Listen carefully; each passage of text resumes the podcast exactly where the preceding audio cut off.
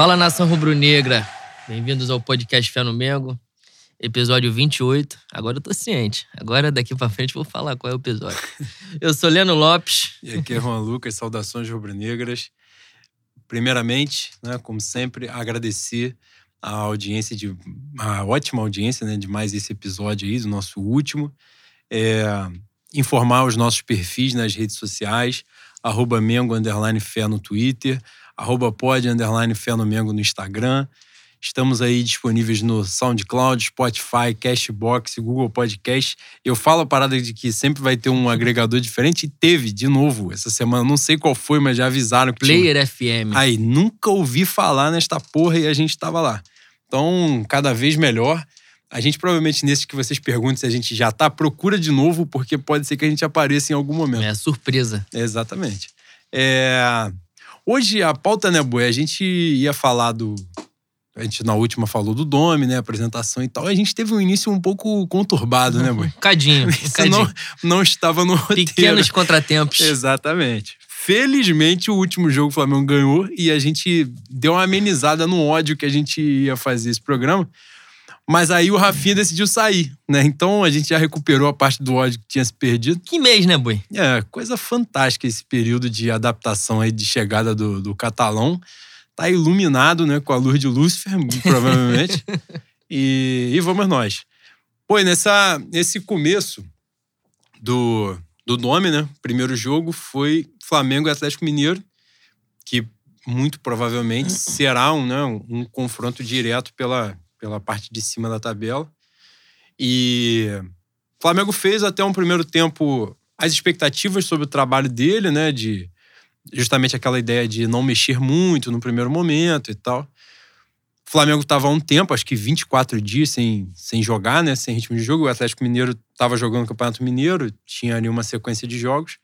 Primeiro tempo o Flamengo foi bem, achei um bom primeiro tempo. O gol dos caras é uma fatalidade, né? Um gol contra. O Flamengo perdeu uma porrada de gol. E aí, o segundo tempo já caiu muito o nível, né? Acho que pesou a parte física. Como você encarou esse, Carei esse com ódio. resultado? Você sabe que eu carei com ódio. Antes de mais nada, eu, porra, tenho nojo do Atlético Mineiro. Eu não tenho muita razão para ter nojo do Atlético Mineiro sem ser. Fora o, o, a reciprocidade do ódio que eles têm com a gente, né? Porque dentro de campo a superioridade é gigantesca. Mas. No histórico, no caso. Mas é, me incomoda demais, Boi, e você sabe muito bem, porque eu deixei bastante claro no, nos grupos e no privado, que o Domenech chegou contrariando tudo que ele disse que faria, né? Como você muito bem disse, o primeiro tempo foi um primeiro tempo sem grandes mudanças, sem mudanças drásticas no, no nosso jeito de jogar. Mas no segundo tempo, no segundo tempo, quando o ritmo caiu, quando a gente precisou que ele aparecesse, ele implementou um sistema de jogo completamente diferente. Uma coisa que ele está acostumado a fazer nos times deles, principalmente por conta do Guardiola, que era pirâmide, pirâmide ou pirâmide invertida. invertida. Um 2-3-5, fazendo os laterais virarem meio campo. E a grande questão, Boi, para mim é o seguinte: qualquer coisa, qualquer tipo de ideia de jogo é válida. Eu já falei isso aqui. Ah, o Flamengo é um time que joga historicamente para frente, pressionando adversário, então não cabe um técnico como Carilli pra gente jogar lá atrás e jogar por duas, três bolas. Ok. A, a grande questão para mim é você tem que ter uma ideia de jogo e você tem que conseguir implementar essa ideia de jogo e jogar bem. Uma semana tem condição de você implementar uma mudança tão drástica daquela ali? É claro que aquilo ali em algum momento pode dar certo. Mas as movimentações têm que ser treinadas. Acaba a gente fazendo uma coisa. Para mim, virou pardalzice isso aí. Porque não necessitava daquele tipo de, de estratégia. Os jogadores não conhecem movimentação, são capazes de conhecer a, movimenta a, a movimentação e daqui a algum tempo, quando voltar a, a, botar uma pirâmide invertida, um 2, 3, 5, acredito que o resultado seja muito melhor e o Flamengo consiga fazer vários gols. Aliás, a gente até teve uma oportunidade num, numa bola enfiada pro Pedro, o Pedro domina mal, né? Só que, porra, boi.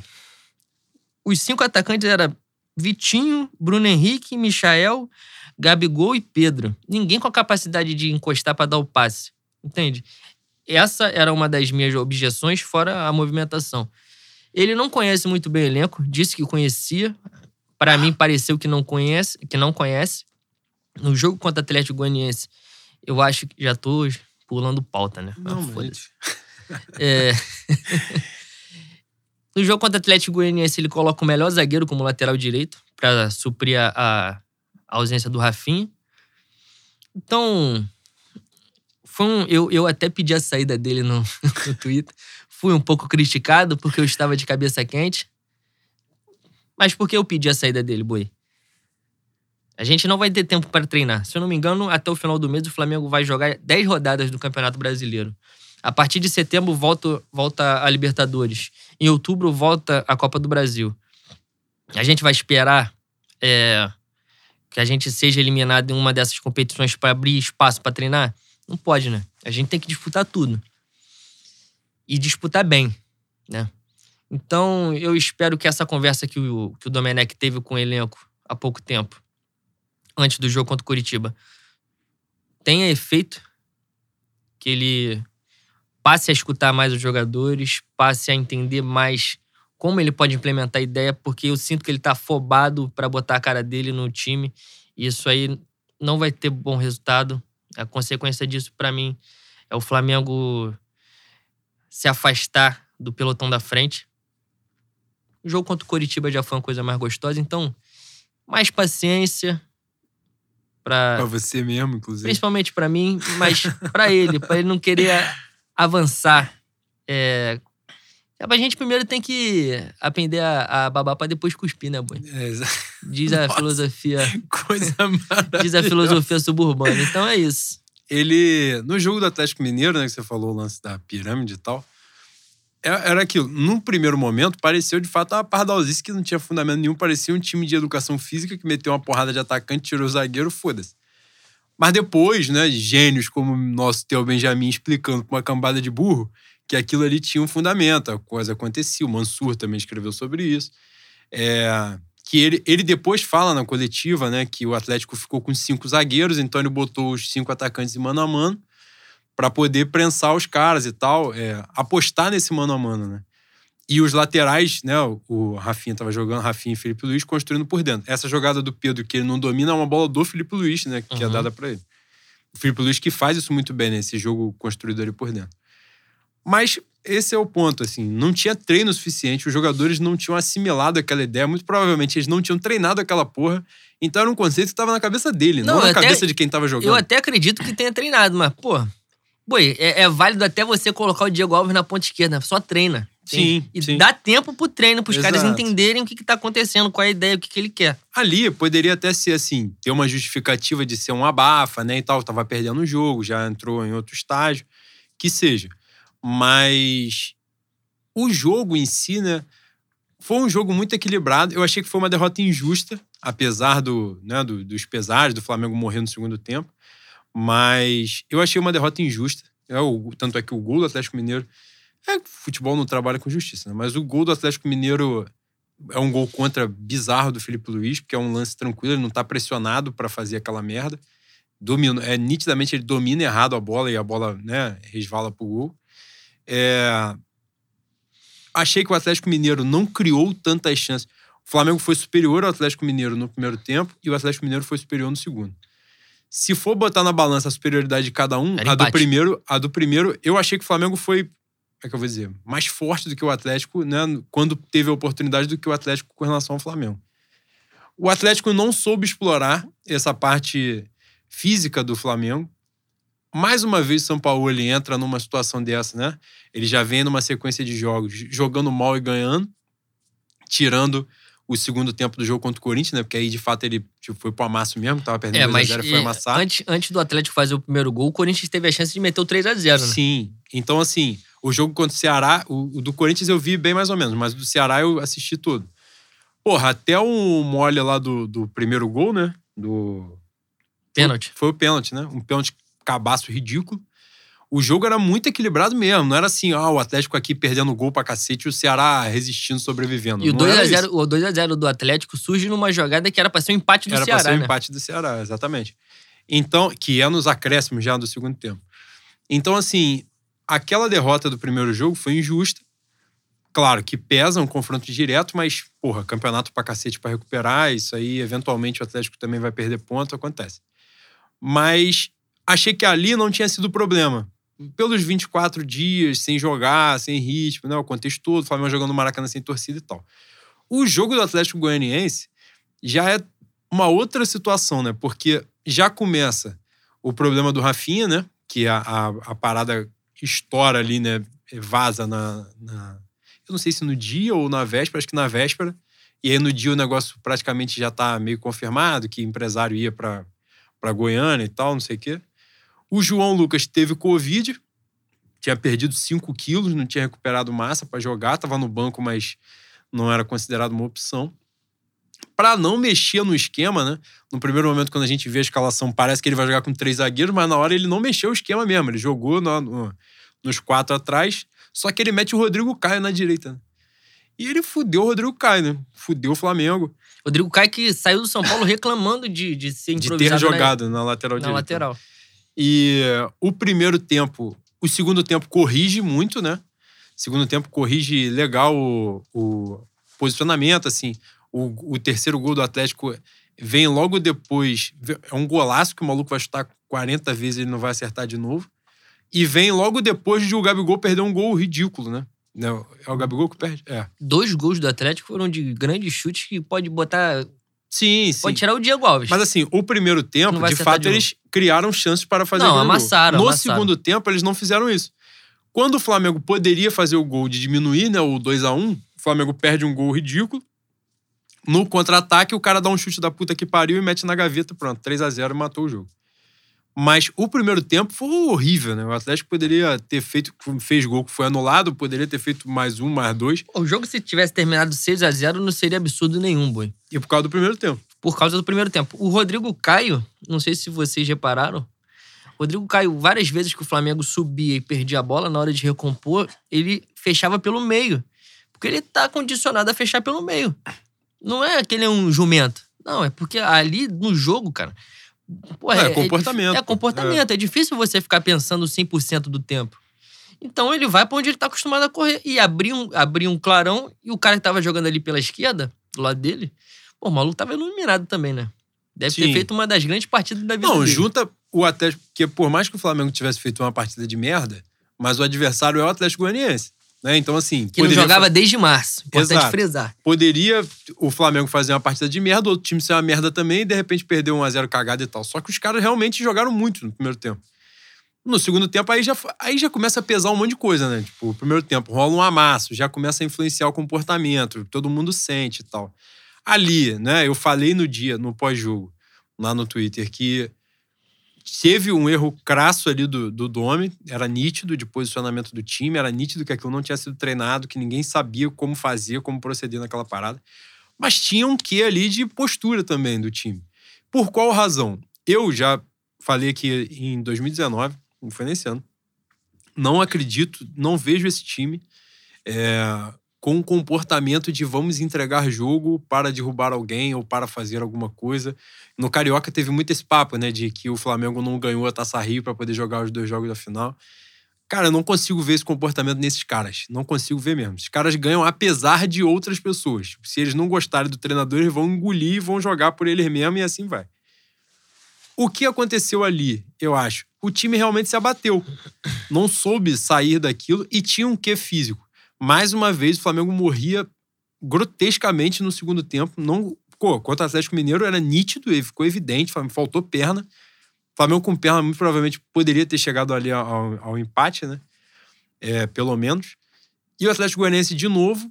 Então teve muita coisa ali envolvida. E não à toa, no dia seguinte ao jogo, né, antes do jogo do Coritiba, teve a, tal reunião, que era uma reunião que já era para ter acontecido antes. Esperaram dar a merda, perder seis pontos em dois jogos para poder reunir e falar o básico, aparentemente, né? É, é, nítido que, porra, essa parada de, ah, jogador jogando para derrubar técnico e tal. Porra, só se o cara for o maior personagem do universo, porque você vendo de fora vê que o cara deve ser muito bom de trato, bom de conversa, de entender o ambiente e tal alguma porra que não casou. O cara tentou fazer uma coisa, né? E aí depois a gente foi tendo, né? Os setoristas foram dando as informações e tal. Que era basicamente isso. Ele quis fazer coisas, implementar coisas sem treinar aquelas coisas que ele queria fazer. Ele falava uma coisa, chegava na hora do Não, jogo, fazia sem, outra. Sem treinar, não, não é- eu acredito até que tenha sido treinado, mas, pô, treinar uma semana pra você aplicar no jogo não tem condição. Sim, é. E, e os jogadores também dizerem, né? Pô, tal coisa não dá certo. Não faz, não bota o Rodrigo Caio na lateral direita, não faz isso, não faz aquilo. Todo mundo disse que essa tal reunião foi muito franca, né? Mas que não foi de, de ataques, né? De Atrito. confrontos. É. Que era mesmo de expor, que o interesse de todo mundo ali era que a porra fluísse bem, né? E, e aí vem um jogo de sábado, Flamengo-Curitiba. Curitiba vindo de quatro derrotas seguidas, se eu não estiver enganado, né? Porque já contando com as finais do estadual, que ele perdeu os dois jogos pro Atlético. E aquela apreensão toda. Ele já vai com o time, bota o João Lucas titular, né? Diego Alves foi expulso na cabacice. É isso que eu tava dizendo, a questão do comportamento. O time sentiu muito, né? Aquela atuação, aquele nível de atuação, porra. O Flamengo não perdia dois jogos seguidos desde 2018, né? Que é uma sequência Ceará no Maracanã e perde pro Inter fora. É, o time não tá acostumado com isso. Então, quando viu, pô, perdeu um jogo, ah, beleza, faz parte. Já é raro, mas beleza, faz parte.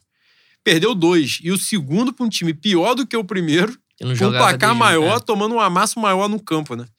Então aquilo influenciou. A expulsão do Diego Alves é, porra, é evidente que o time tava descompensado totalmente.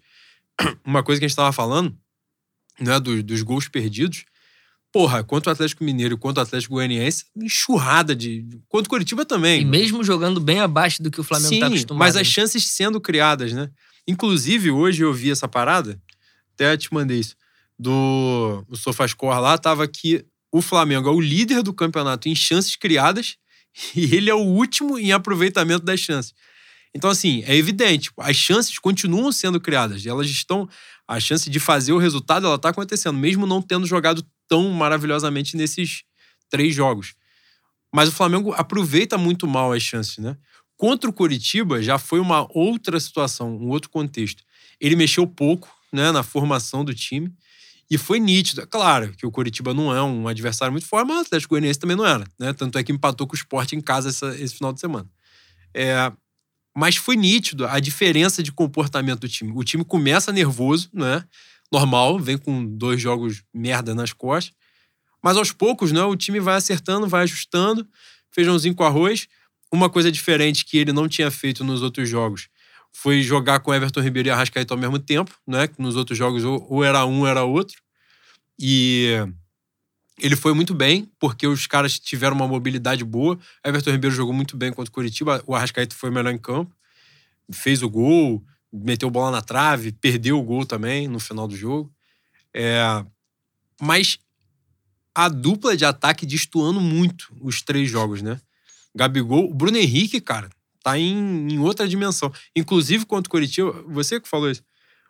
Aquela chance que ele chega pra dar pro Gabigol é purinho o lance do Atlético É claro. Mineiro pesando nas Peso- costas é, dele. Pesou na cabeça dele, né? Ele demorou a dar o passe também. Eu contei nesses três jogos sete chances claras. Sete chances claras em três jogos.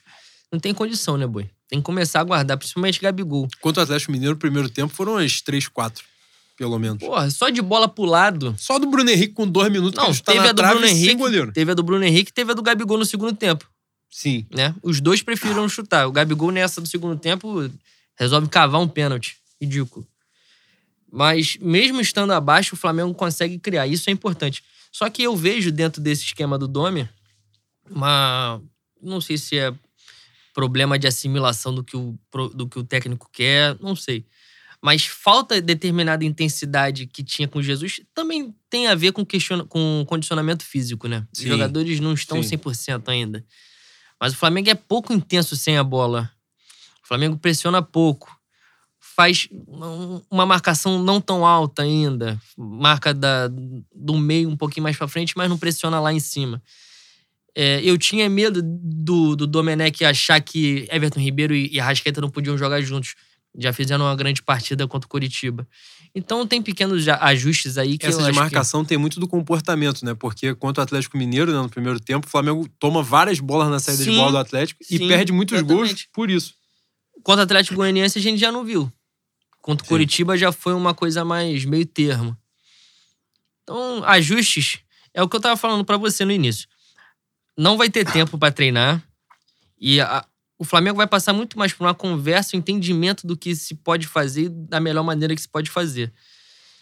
A gente tem que torcer para que eh, isso, esse papo tenha surto efeito, né, no caso. Ah, aparentemente, assim, para mim, pelo menos, ficou evidente o que mudou tudo, né, no jogo contra o Curitiba, assim, mudou o comportamento dos caras, mudou a postura dentro de campo, assim, nem postura de no sentido de estou cagando, postura de confiança, sabe? Aqui, ó. Precisava muito disso também, né? Depois de, de começar tomando duas porradas. Precisava ganhar de qualquer jeito, de meio a zero, para poder só respirar um pouco e, e ajustar as outras coisas. Tirar o peso. Exato. E esse resultado foi muito importante por causa disso. Mas teve uma boa partida também, teve uma boa atuação, um jogo seguro. Em nenhum momento, em nenhum momento o Coritiba representou perigo para o Flamengo né, totalmente diferente dos outros jogos, né, em que o Flamengo contra o Atlético Mineiro chegou, ficou exposto em alguns momentos, mas o Atlético não, não aproveitou. E o Atlético Goianiense, porra, amassou no primeiro tempo. O Coritiba não teve isso em momento nenhum, nem no primeiro, nem no segundo tempo. Logo depois o Coritiba tem um jogador expulso. É, eles tentam vir pro abafa e tal, mas mesmo assim o Flamengo tranquilamente, né? Poderia ter matado o jogo no contra-ataque umas duas, três vezes tem esse lance do Bruno Henrique, no final do jogo tem uma do Arrascaeta, que cruzam para dentro, ele entra sozinho para finalizar e perde. Gabigol é, pegou Tem uma cara. do Gabigol que o Wilson pega também. Enfim, contra o Coritiba ainda teve, né, a parada do César jogar com, com uma longa inatividade, há um tempo que o César não agarrava. O João Lucas vindo de Covid, tinha preocupação também de como seria. O João Lucas sofre grande pressão da torcida, né? Eu acho que muito pelo comparativo também com o Rafinha. Eu, eu vejo o João Lucas com um cara com muito potencial para crescer. Obviamente, hoje ele tá abaixo do que se tem que ter dentro do, do esquema do Flamengo. Mas se for emprestado aí pra um, pra um Lisca doido, quem sabe, um gênio Lisca doido, que um, em algum momento vem parar no Flamengo, sem dúvida. O Flamengo não vai perder a oportunidade de ter um técnico chamado Lisca doido. Flá de Lisca? Pois é. E ele tem muito potencial. Eu ia fazer uma comparação, eu assim, ah, ele tem condição de ser melhor que o, Ren... que o Rodinei. Mas, porra, melhor que o Rodinei, qualquer ser humano que... Tropeçou, passou. Não, né? respirou, respirou e andou ao mesmo tempo, já é melhor Exatamente. que o Rodinei.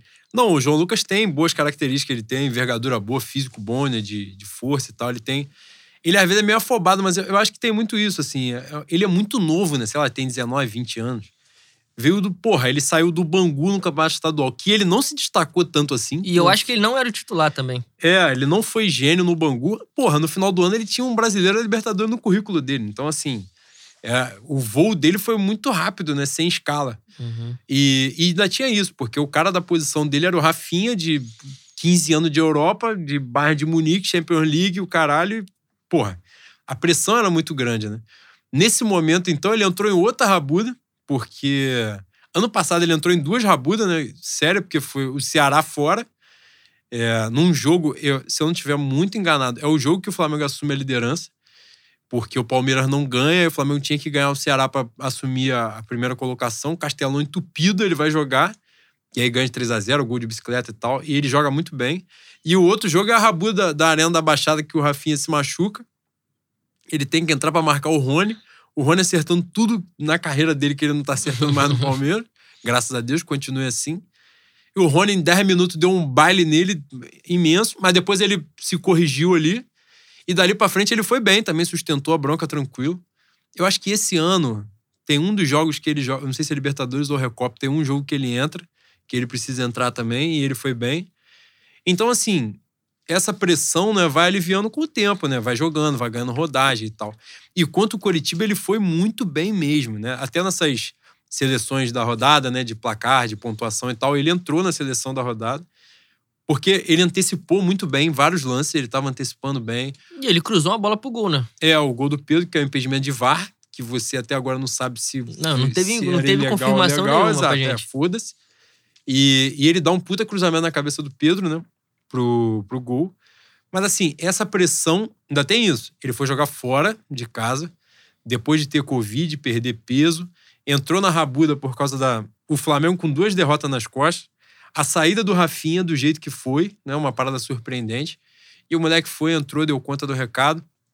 Na Flá TV, quem puder ver lá os bastidores, você vê desde o início, assim, o Marcos Braz falando com ele antes do jogo e tal. E quando ele sai do jogo, né, ele tira a camisa assim e desce pro vestiário, todo mundo cumprimentando ele. Tipo, os auxiliares, treinador, o Domi abraça ele pra cacete e tal. Porque, tipo, porra, com certeza a cabeça do moleque tava pilhada pra caceta, né? né? E ele foi muito bem. César foi muito seguro também. É... Ai, o César foi mais exigido em saída de gol, né? Porque o Curitiba cruzou mais e tal, mas não chegou a finalizar tanto. Mas mesmo assim o César correspondeu bem. E o resto do time, o Léo Pereira, que não vinha bem é, nem sei se não vinha bem, porque eu, não, eu achei que pegaram mais no pé dele do que ele propriamente jogou mal nesses jogos do brasileiro. Mas contra o Coritiba, ele fez um jogo muito seguro. É, o Gerson vai ter uma nessa visão diferente que o Domi tem com relação ao Jorge Jesus. O Gerson vai ter uma movimentação diferente, ele não vai jogar tão livre como ele jogava com o Jorge Jesus flutuando e tal. Eu acho que isso pode ser bom para ele por, por questão física, porque eu acho que o Gerson ano passado e esse ano já estava assim um tiro curto, ele já começa a sentir bem a parte física, assim. E ele tem uma parada que acho que é um cracaço de bola. Acho ele muito bom, muito bom mesmo. Mas ele tem um bagulho que ele sabe que ele é bom. E isso é um perigo, muitas vezes. Que ele começa a querer proteger a bola na entrada da área, a querer escorar os caras, porque ele acha que o cara vai bater nele, ele não vai cair, ele vai fazer o que for. Só que numa dessa, no Atlético Mineiro, ele deixou o Flamengo na rabuda algumas vezes, porque o juiz não dava a falta que estava dando antes. Né? Então nessa os caras tomavam a bola dele e ficava por isso mesmo. Foda-se. A zaga ia pro mano a mano se virar. Contra o Coritiba, ele já não fez isso. Já soltou a bola mais rápido, já naquela, né, clareou o lance, buf, abriu. E aí faz toda a diferença, porque joga pra caceta, tem muita visão de jogo mesmo. Todo mundo, né? O Everton Ribeiro foi muito bom ver ele fazendo um, um bom jogo de novo, né? Movimentou bem mesmo, driblou mesmo, que é o que ele sabe fazer no espaço curto. Infelizmente, de fato, a, a dupla de ataque tem destoado muito. Isso tem feito muita diferença, porque foram caras que, porra, meteram 60 gols no ano passado. Então você chega num, num ano desse e você vê, as chances estão sendo criadas para eles fazerem mais gols. O Gabigol tá aí no maior jejum dele pelo Flamengo. Então, isso tem feito muita falta ao Flamengo porque mexe com confiança.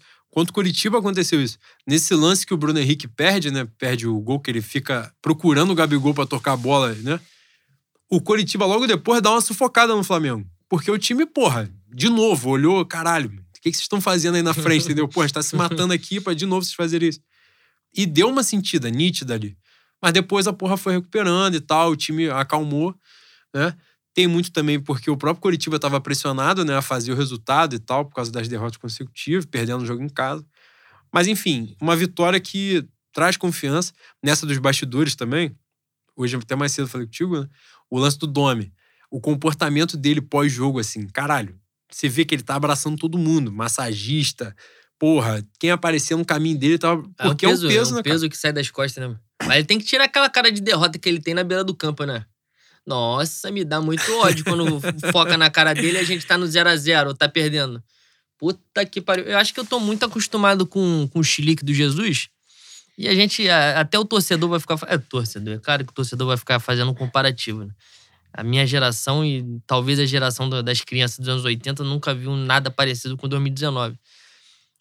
Mas a, a contratação do Domi passa por uma balela que a gente escutou de que a gente procuraria um técnico que mantivesse a filosofia do Jesus, né? Ah, isso aí. Isso ficou exposto. Que se a ideia do processo era essa, deu errado. Mas tem nada. Procurar errado. Tem é. nada, nada. É óbvio do que Jesus. isso não aconteceu, né? Ah, vamos fazer entrevista. Pô, com todo respeito. No, no, no métier de, de bastidor, são muito bons no que fazem. Embora, a gente vai falar do Rafinha aqui, tem umas, umas amassadinhas para dar. Mas, de qualquer forma, entende da parada. Cara, o Braz, o Braz, porra, quem vê o Braz? O Braz vai pra Europa ficar discutindo tática com o treinador, com todo respeito. Porra, não fode. A ideia que ele faz de tática é a mesma ideia que eu faço, que é nenhuma. Que é porra nenhuma. Então, não, vamos entrevistar vários. Não vamos entrevistar porra nenhuma. Alguém deu um papel e falou: olha só, pergunta pro cara essas três porra aqui, você tem que perguntar. Aí depende da resposta e tal. Então, foi um nome muito arriscado, né? Eu achei isso, achei que sustentaram uma bronca grande. Eu não sei se eu estivesse no lugar eu faria isso. Não dizendo que tenha sido uma escolha errada, porque eu acho que tem tudo para dar certo. E na CNTP seria uma ótima escolha, né? Só que a gente não tá na CNTP. Sim, se fosse assim, o cara. Vamos supor, Jesus saísse em dezembro, chega ele em é. janeiro é. para montar, montar elenco, fazer tudo tal. Com certeza agora já estaria voando. Mas, porra, você chegar no meio do pau comendo, traz um maluco que o último trabalho dele foi na MLS, que era ficou mais marcado por ser auxiliar do Guardiola do que propriamente como treinador. É uma bronca grande para sustentar. E aí, essa parada de que foram buscar as menores movimentações, mudanças de um para o outro, porra, é tudo diferente. A visão de futebol do cara é diferente. É... O temperamento é diferente. O temperamento é diferente, o trato com o grupo é diferente, você vê que é diferente. Essa parada, por exemplo, dos esporros e tal, a pessoa fala muito isso, que a galera, os, setoristas e tal, que ele, à beira do campo, fala muito de, tipo, bravo, Gabigol, tipo, são sempre paradas de incentivo, né? Uhum e que a conversa dentro do vestiário é conversa de estratégia mesmo, não é só não, não é só comportamento, tipo tirar a motivação, né? Então isso é um processo. Aquela gritaria de chuta copo, caralho, pula, porra, né? Aquele teatro da porra também, né? Porque essa é a real, um teatro imenso.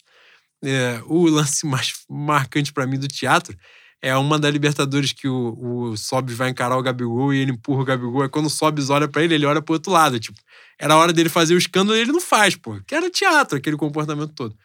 Mas assim, isso muda, né? Num, num, num estádio que joga um time jogando sem torcida, isso faz muita diferença para esse Flamengo. Eu acredito nisso. Muita diferença. A torcida empurrou em vários momentos. Ajuda. Não é nem só empurrar o nosso time, é sufocar o adversário. Uhum. Né? De o adversário se sentir acuado com aquilo. Mas eu acho que tem tudo para dar certo. É, o comportamento do jogo contra o Coritiba já foi muito melhor, não foi só a vitória, a vitória cagada de 1 a 0 que seria importante também, mas o time jogou melhor, mais confiante, não se afobou, foi totalmente outro comportamento, longe do que a gente espera e que a gente sabe que eles podem dar. Mas o time é muito bom, né, cara? É muito jogador bom junto, então assim, se pegar um time merda e fizer uma mudança de comportamento total, vai demorar pra caceta. Um time melhor, isso encurta, né? E agora a gente vai ter um desafio mais próximo, né? Que é o jogo do Grêmio, que é o próximo, no, no Maracanã, que agora sem torcida não faz uma diferença Exatamente. tão grande. Mas jogamos em casa, pelo menos. No final de semana é um jogo contra o Botafogo, ou seja, o time não viaja, isso já faz mais já diferença. É né? E aí o Flamengo tem a primeira semana livre, depois desse início, para o Santos, que o jogo contra o Santos é no outro final de semana. Então tem essa. O Flamengo só vai viajar, vai ficar um bom tempo no Rio, provavelmente para ajustar essas, esses comportamentos, esses mecanismos né, do próprio time e tal. E a tendência é melhorar. O Grêmio não faz um grande início de, de campeonato brasileiro também. Empatou com o Corinthians em casa, empatou com o Ceará com time reserva, né? Bota uhum. o time reserva lá. Primeiro jogo, ganhou do Fluminense, 1 a 0 Não, nenhum grande jogo. Contra Botafogo também não ganhou ainda, né? Só jogou dois jogos, porque o primeiro acho que era contra o Bragantino. Um dos... É. Joga contra o Bragantino. Não, jogou primeiro contra o Bragantino. Primeira rodada eles não jogaram. É, não, acho que era não... contra o Atlético Goianiense, aliás. É, porque os times que estavam na final do estadual não jogaram na primeira uhum. rodada, né? Que é justamente isso que vai acontecer agora nessa semana livre aí. Então, Botafogo joga dois jogos, empatou os dois, não ganhou nenhum. O Santos veio com a mudança também, saiu o Gesualdo, entrou o Cuca, que ganhou a primeira partida também esse final de semana. Mas é o Cuca, né? Pô, 2020 e Cuca. O time do Santos aí cheio de merda de salário atrasado, jogadores rescindindo né, na, na justiça.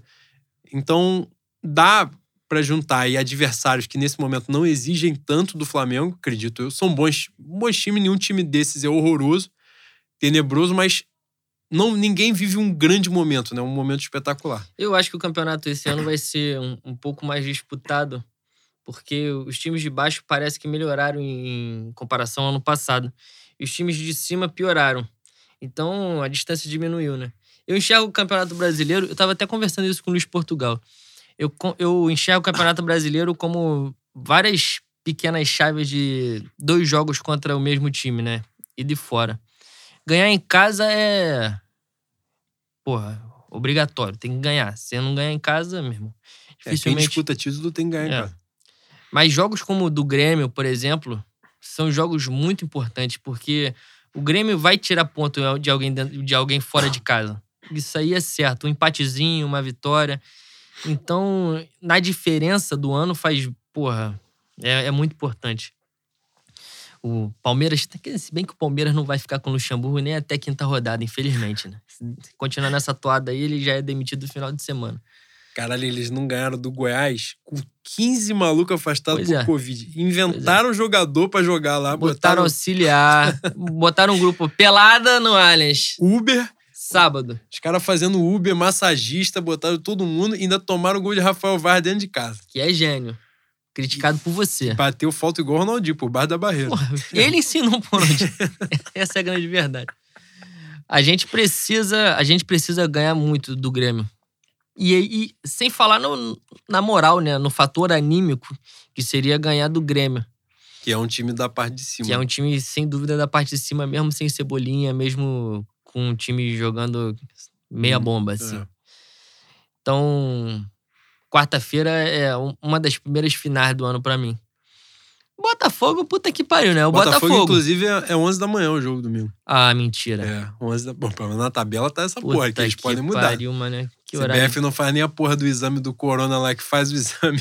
Chega no outro dia, o cara tá contaminado. Tá Fantástico, afastado, contaminou mais 15. fantástico. Não, tem dois dias pro exame. Não, não testa todo dia, não. Ah, vai tomar. Puta que pariu. Parece que o protocolo foi montado pela gente no bar. Depois tá Puta bêbado que de Domecq. É, Coisa o muro é ridícula. muito baixo no futebol mesmo. Ah, é cara. uma folha deitada, né, boi? Caralho, tropeçou, passou. Os caras estão de sacanagem. O Odaí ontem não, não treinou o Fluminense porque tava com Covid. Só que o exame tinha sido feito três dias antes.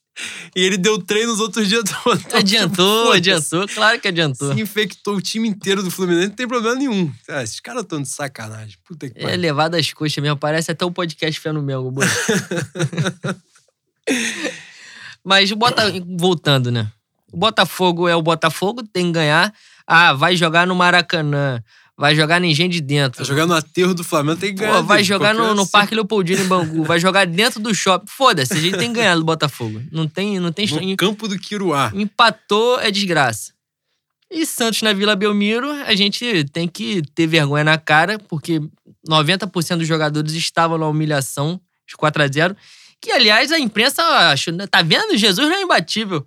O, cara, Jesus meteu 75 pontos de diferença, ganhou Libertadores, ganhou o Brasileiro batendo um caralho de recorde. Chega na, na, na última rodada, o Flamengo toma a costa porque tava andando, era jogo festivo, era pelada de fim de ano. Se pusesse o safadão pra jogar ali, o Flamengo foda-se, ia jogar da mesma maneira. E os caras ficaram felizes. Então, um pouquinho mais de brio pra encarar esse Santos na Vila Belmiro.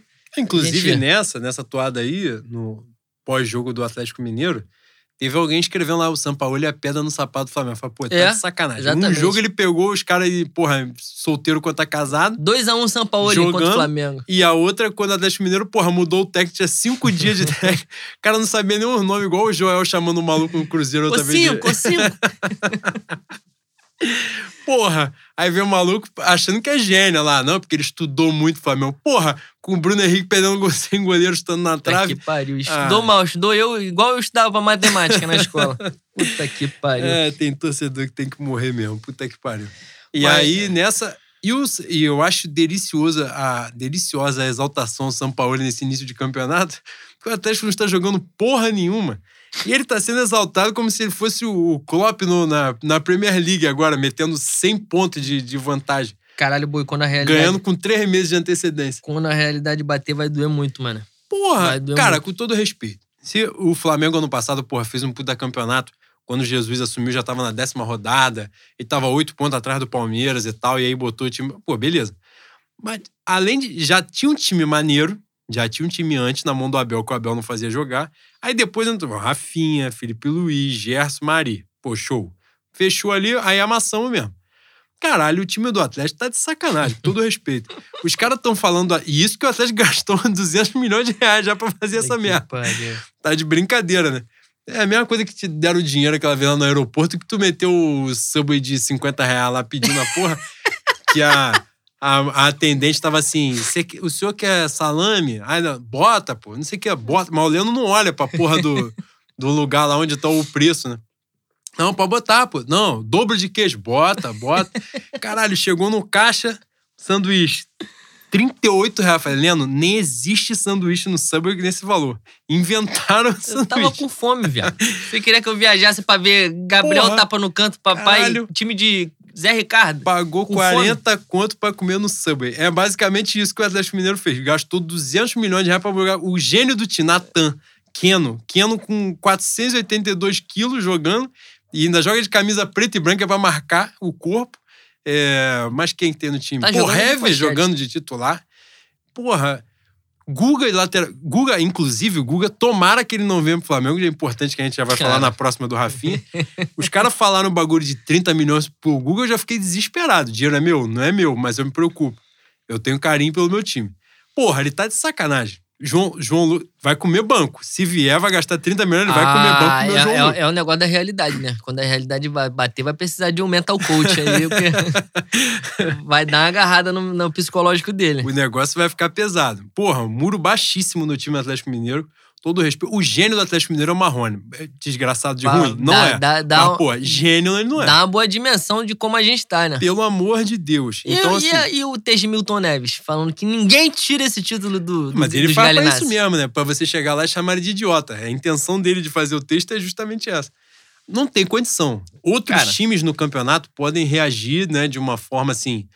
Até acredito, como você falou, o lance de brigar, disputar o campeonato, é justamente porque a parte de cima piorou. O Flamengo melhorou em elenco, mas mudou o treinador de uma forma, né, muito significativa.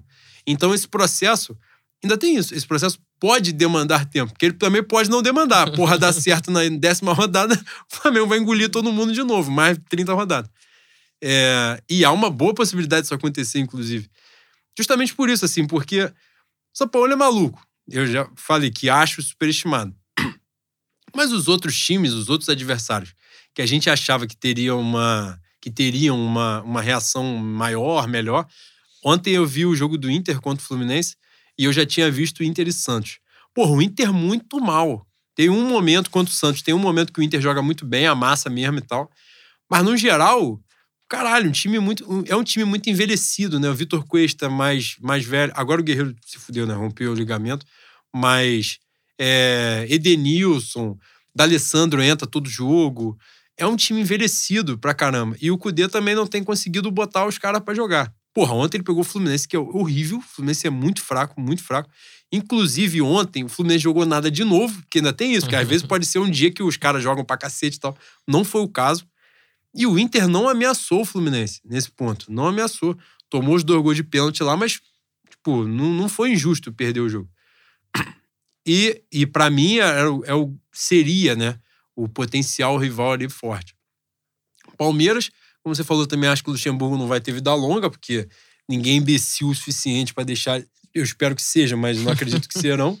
De deixar ele o campeonato todo. Eu espero que o Gagliotti deixe o projeto acontecer. É, e ele incentivou, pra, mas quando mete essa do prestígio é porque fudeu, né? Falta três rodadas pra cair. e, pô, é nítido, o Palmeiras tá agarrado aí, jogando nada, absolutamente nada, perdeu. Mesma coisa que a gente tava falando, né? Você perder, no caso, empatar com o Goiás em casa, nas circunstâncias que foi, você perdeu dois pontos. Esses dois pontos não vão ser recuperados, né? Então, isso faz diferença na, na disputa de, de título. Palmeiras, o título foi ilusório, o título do campeonato estadual. Que bom que eles ganharam, muito importante, que é justamente para segurar o Luxemburgo. Mas, assim, nível muito fraco. Corinthians não dá nenhuma amostra de que vai melhorar. Thiago Nunes, inclusive, é uma grande frustração, né? Até para mim mesmo, eu achei que ele chegaria, claro, demandaria né, uma mudança de filosofia e tal. Mas, caralho, já é muito tempo também, né? Tá certo que a gente parou por causa da pandemia, mas já tá um tempo significativo para poder fazer a coisa Não, andar o minimamente. O futebol, o futebol tem muito. As pessoas acham que é só chegar e jogar, né? Ou é só chegar e aplicar a sua ideia para os jogadores que eles vão compreender. Mas quem acompanha, quem é corintiano e acompanha o dia a dia do Corinthians, diz que o Thiago Nunes chegou da maneira mais torta possível lá no Parque São Jorge, né? Fazendo tipo de determinação assim que no Atlético Paranaense talvez passasse, porque, porra, o que que é o Atlético Parana- Paranaense, né? O Thiago Nunes criou o Atlético Paranaense. E o Corinthians não. O Corinthians é o grande time da, da última década. Ou dessa década, sei lá, tô perdido. Mas, porra, ele. Dizem que ele tomava o celular dos caras no, no, no CT. Parece que tem um monte de, de atitude meio. Desligou o Ralph É. sem se comunicar. Um monte de atitude autoritária, assim, que não cai bem, né? E- Tem o meu Aí- São Paulo de Fernando Diniz. Ah, isso aí é gênio, isso aí é G6 mole. Vai dar um nó tático no Galhardo na volta da Libertadores. Puta que pariu. Vai amassar o River Plate. Não, pior que ontem teve São Paulo e Vasco, né? Os caras, em 10 minutos, perderam uns 50 gols que, o- que o meu Vasco da Gama Fantástica está em terceiro lugar.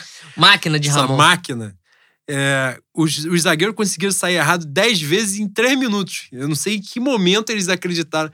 É igual o Fernandinho fazia no Fluminense, vamos sair jogando com Gum e Digão. Porra, filho, dá balão pra frente, que é o que é possível. E o Vasco tentou sair jogando, só que o São Paulo perdeu uns 30 gols. Aí eu olhei pra televisão e falei, óbvio que vai dar. Isso fede a merda, o time está mal. Perder um caminhão de gol é nítido que no, em algum momento vai tomar o gol, vai desesperar e vai jogar mais nada. Não deu outra. Segundo tempo foi a água, tomou dois gols do, do cano. E. E Cara, só eu- meteu o gol por um pênalti, pênalti que costumeiramente é dado apenas em São Januário, mas normalmente para o Vasco. Dessa vez foi para o São Paulo. Eu tenho muita curiosidade de saber como é o treino do, do Diniz. Os times dele, os times dele perdem gols parecidíssimos. Parece que os caras treinam perder gol, mano. É igual, parece que é um projeto perder gol. É muito doido, mano. O que, que será que ele faz no, no treino? Os caras perderem gol da maneira tão igual assim.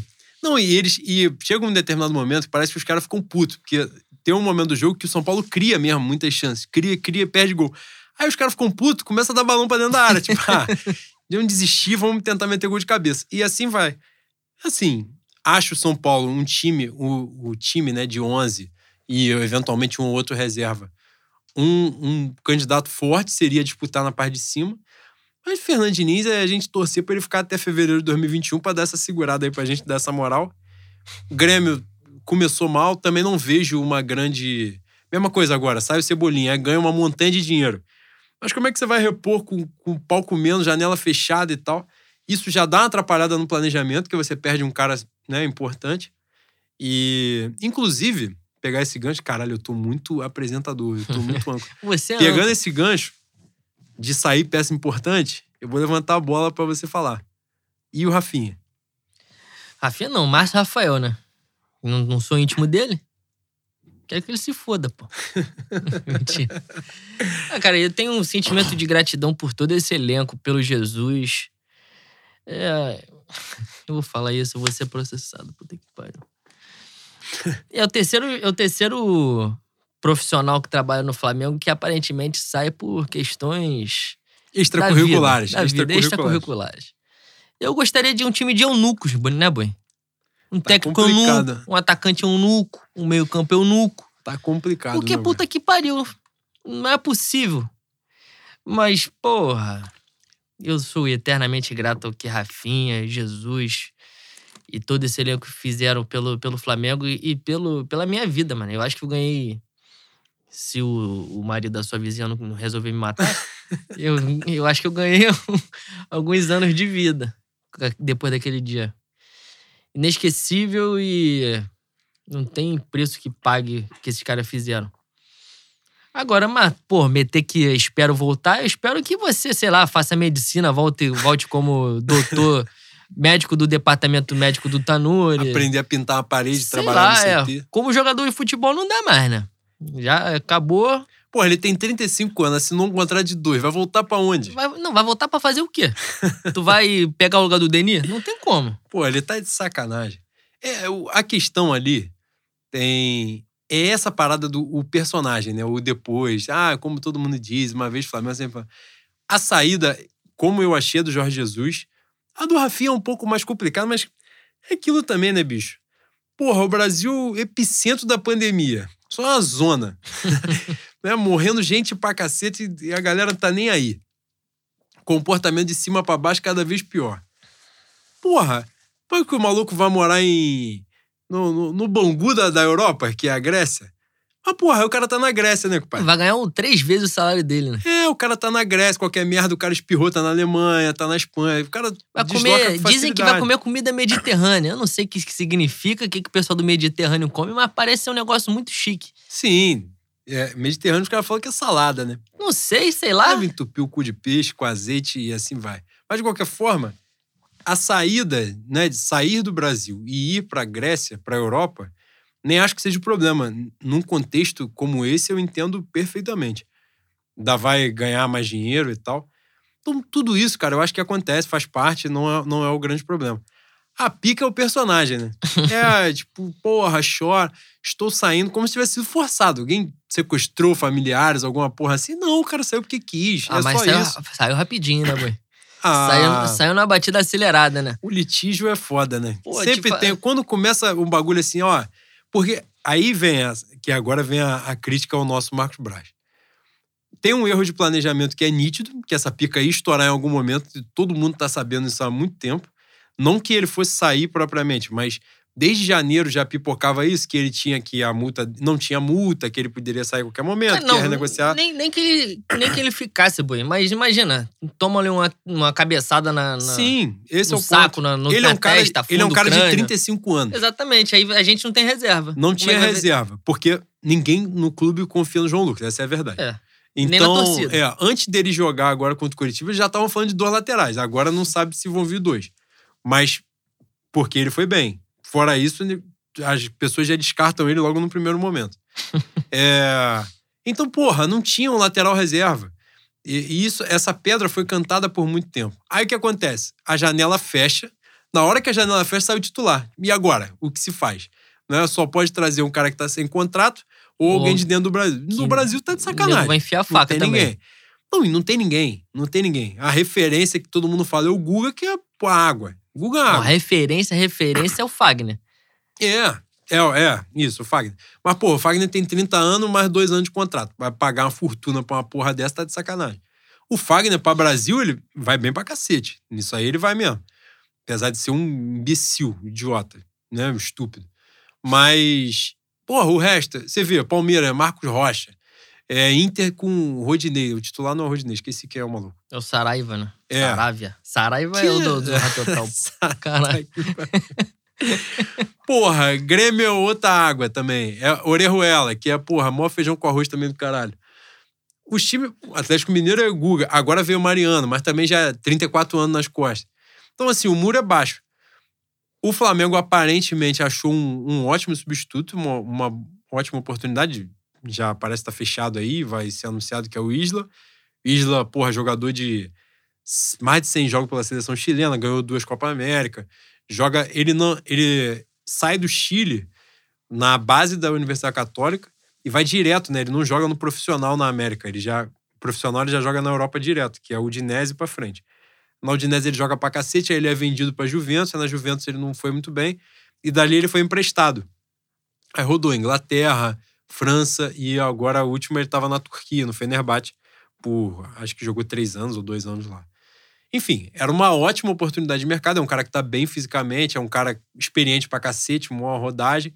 Ele tem um perfil diferente do Rafinha, mas quem entende né, dessa, dessa questão tática que eu não entendo, eu já falou que eu não entendo, então fala merda.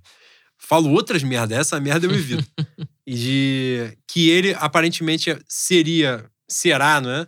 Tem mais características importantes pro esquema do Dome do que seria pro do Jorge Jesus né? Porque ele tem mais um componente físico, ele, ele não sobe todas as vezes. É, tem mais ali a disposição tática, né? No, no tal jogo posicional que se fala. Então, assim, nesse momento tinha um nome. Felizmente tinha um nome. O, o Isla acabou de fazer 32 anos, então, para a posição de lateral, o Rafinha fez 35, né? Então, o Flamengo rejuvenesce três anos. Para a posição de lateral faz muita diferença Muito. né? Na questão, né? Nesse componente físico. Mas assim, erro crasso de planejamento, evidente, né? Que não podia acontecer neste momento. Nós tivemos sorte, porque essa é a verdade, tivemos sorte de ter esse nome, porque o Isla, o Isla há pouco tempo recusou Boca, né? Para não voltar para a América, porque tinha proposta da Europa. Tem a proposta lá do Betis, para onde foi o Pellegrini, do Valência ou do Vila Real, sei lá qual é outro time. Ou seja, times com alguma competitividade em ligas, em boas ligas europeias. E o cara escolheu voltar para justamente estar mais próximo da seleção, não é? E tá mais próximo do país dele, né? Tá na América e tal, já tá com o rabo lotado de dinheiro também, vai ganhar um bom dinheiro aqui. E parece que ele deu, né, essa, essa entrevista, alguém próximo a ele falou para para jornalista e tal, que pesou muito isso do Flamengo, né? O Flamengo fez muito sucesso na Europa recentemente por disputar Libertadores e cada vez mais forte e tal. A imagem do Flamengo tem mudado muito lá para fora, né? Os jogadores têm olhado de, de uma maneira diferente. É porque realmente pesa muito a pandemia nesse momento, né? Esses deslocamentos, esses grandes deslocamentos, mudar a vida toda do cara. Nesse momento vai pesar. Depois a pandemia, né, passando, essa situação tende a melhorar. Mas nós tivemos, aparentemente, teremos um, um ótimo substituto. Mas foi um erro evidente de, de planejamento do elenco, não é? é? que não poderia acontecer. A gente perdeu um titular, você vê, fez diferença num jogo. A gente perdeu um jogo por causa dessa questão, não é? Porque a falha grotesca foi era justamente ali. É, rolou uma falta de cuidado, vamos dizer assim. Uma coisa que, que eu acho que não poderia acontecer um clube com esse orçamento, com esse poder, com, com a quantidade e a qualidade de profissionais que estão lá, não, não poderiam permitir isso. É, um ponto, Boi, que eu esqueci de falar para a gente concluir, é uma exposição que eu tenho que fazer sua, porque eu tinha falado no último programa que, que a gente ia fazer uma novidade, mas eu não quis dizer, porque se eu dissesse e não fizesse, vocês iam cobrar. Mas aí a gente não fez, então agora eu posso falar. mas acredito que vamos fazer. É, a gente ia gravar uma live de pós-jogo, assim, curta, né, de 15, 20 minutos, porque a gente, quando vai fazer o podcast aqui, a gente tenta não passar de uma hora, mas a gente sempre passa, né? Mas a gente tenta não passar de uma hora para não ficar preso ali a, a pequenos detalhes dos jogos e tal. Mas no pós-jogo, a gente tem os detalhes muito frescos ali para falar, né? Só que os primeiros dois jogos, o Flamengo perdeu. Né? O Flamengo não perdia dois jogos desde 2018. O Leno fica nessa de ver live dos outros, de torcedores dos outros clubes, porque os caras quebram quarto, destroem a porra toda. E ele fica rindo. Inclusive, ele fez isso no final de semana de novo, que o Flamengo ganhou, aí ele passou a ver a live dos outros. Cara, o Leno faria exatamente igual que esses caras fazem. O Leno, se vocês tivessem a oportunidade de conversar com o Leno nos 5, 10 minutos depois de cada jogo desse, caralho, o que eu ia ter de processo batendo segunda-feira, maluco. Oh, essa que ele pediu a cabeça do Domi no intervalo. ele mandou uma mensagem para mim e falou assim: Boi, por mim demite no intervalo. Segundo jogo, tinha um jogo e meio do treinador no comando do Flamengo. Um jogo, por mim sai no intervalo. Esse é o Leno. Então, graças a Deus, a gente não fez a live. E agora o Flamengo ganhou o Curitiba. Se Deus quiser, vai empilhar três vitórias seguidas. Aí depois a gente já pensa, ó, voltamos a ganhar, a gente pode fazer live pra zoar os outros e tal. Não, mas quando começar, a gente tem que entrar quando perder também. Tu não é advogado, tu estudou, viado. Quando tu quer, quando tu quer fazer merda na rua, aí tu, tu mostra a carteirinha vermelha. Assim, Doutor Juan Puta Luca. Que pariu. Porra, então vamos, vamos botar pra rolar esse conhecimento aí. Mas. Mas se, se eu entro na live domingo e quarta-feira passada, eu arrumaria processo no Brasil, na Espanha e na, e na Catalunha, em cinco minutos.